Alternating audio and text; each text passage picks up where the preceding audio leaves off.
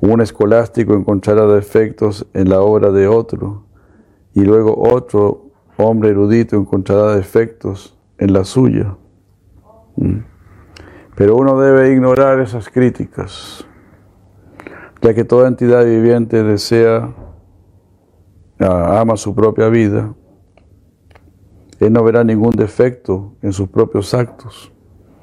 Similarmente, aunque una lámpara no pueda iluminar su propia base, aún así quita la oscuridad en las cuatro direcciones.